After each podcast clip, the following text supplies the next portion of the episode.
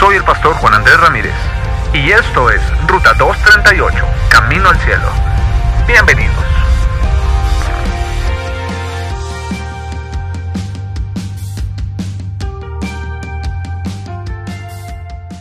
Viajar en avión es una de las cosas que muchos algún momento han hecho o tendrán la oportunidad de hacer. Para unos es un placer pues se acompaña de la ilusión de vacacionar, salir de la monotonía o conocer otros destinos. Pero para otros es toda una odisea y hasta un tormento que prueba de qué están hechos. Y es que es justo en el momento cuando se oye la voz del piloto diciendo condiciones meteorológicas a lo largo de la ruta en general son buenas, hay algo de nubosidad dispersa, posiblemente en algunas ocasiones experimentemos un poco de turbulencia ligera. entiendo que esa turbulencia es bastante incómoda para la mayoría de ustedes, pero en ningún momento va a afectar la seguridad de nuestra vuelo. Trataremos de evitar esa nubosidad al máximo para su comodidad. Donde se aumentan las palpitaciones, empieza la sudoración, se multiplican las oraciones y hasta el más ateo se consagra a Dios. Siempre me he preguntado, ¿cómo es posible que suba a este avión y esté seguro de que llegaré al destino a salvo? En mucho depende de la voz y las palabras del piloto, su tono, su ánimo, sus instrucciones y demás.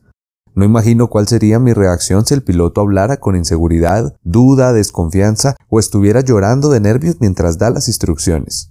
No dudaría dos veces en bajar del avión así sea lo último que haga. Asimismo, cuando ya el avión está flotando en el aire, Miro a través de la ventana y pienso, ¿cómo sé que vamos en la dirección correcta? Pues allá arriba no hay direcciones, señales de tránsito, árboles, casas de X o Y color, lugares públicos como supermercados, iglesias, colegios, etc., que puedan servirnos de indicador para saber hacia dónde vamos, cosas que usamos a diario para ubicarnos espacialmente.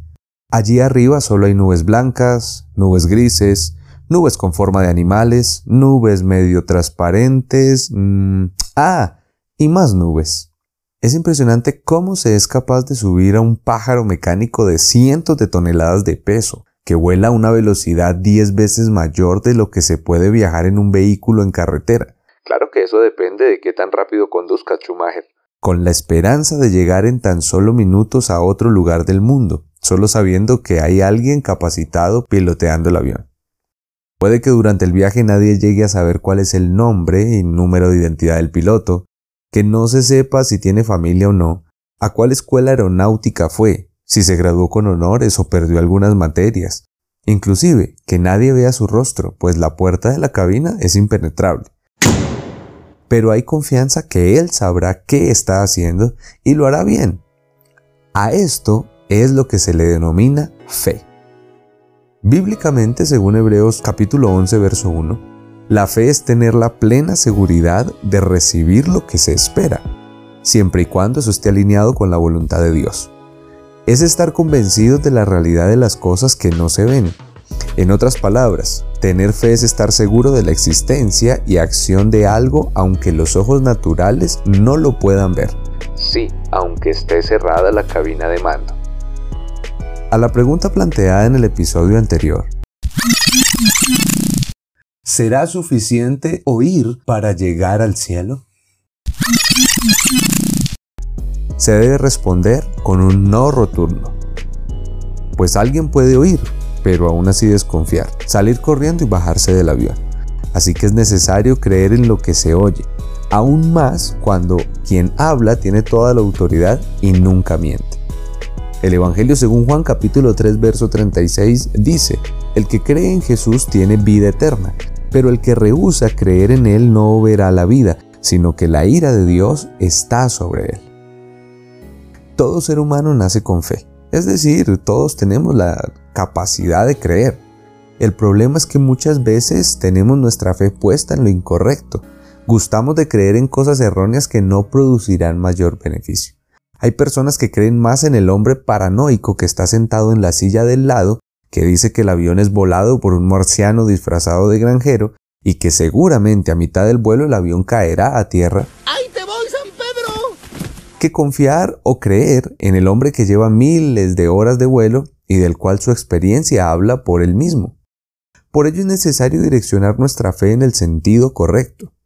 Es necesario depositarla en el mejor piloto que pueda existir Puesto los ojos, la esperanza, la confianza y cada decisión en Jesús, el autor y consumador de la fe. Él sí sabe el camino, tiene la experiencia y nunca falla. La fe genuina y bien direccionada es alimentada cada vez que se oye la palabra de Dios. Para más información diríjase al episodio número 2. Y es el medio que cada persona debe usar para poderse acercar a Él, pues sin fe es imposible agradarle y recibir todo su favor. Más que creer en Dios es creerle a Dios, creer a su instrucción, a su mandamiento y a su voz. Sus palabras son verdad y son vida. Cuando se creen producen buen fruto, pues en ello hay promesas claras. Dice el Señor, el que cree en mí, como dice la Escritura, de su interior correrán ríos de agua viva. Eso es vida, y buena vida. Las cosas que Dios habla al hombre a través de su palabra a veces son duras de oír.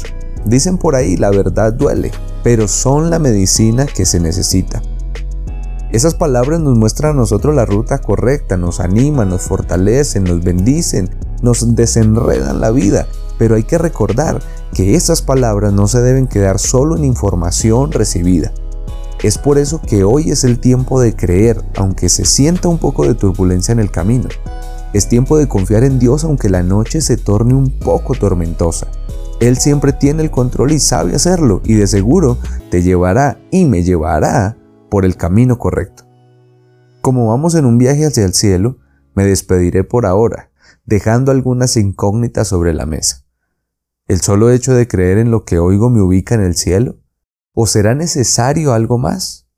¡Ay, qué fácil! ¡Ah, pongan un problema más difícil! Bueno, pero primero resuélveme este. ¡Ay, no, pues este está de fácil! No olvides compartir este episodio en tus redes sociales, además darle clic en el botón de seguir y activar la campanita de notificaciones. Nos vemos la próxima semana. Adiós. Señorita, disculpe, ¿dónde queda la puerta 75? Viajo a San Andrés.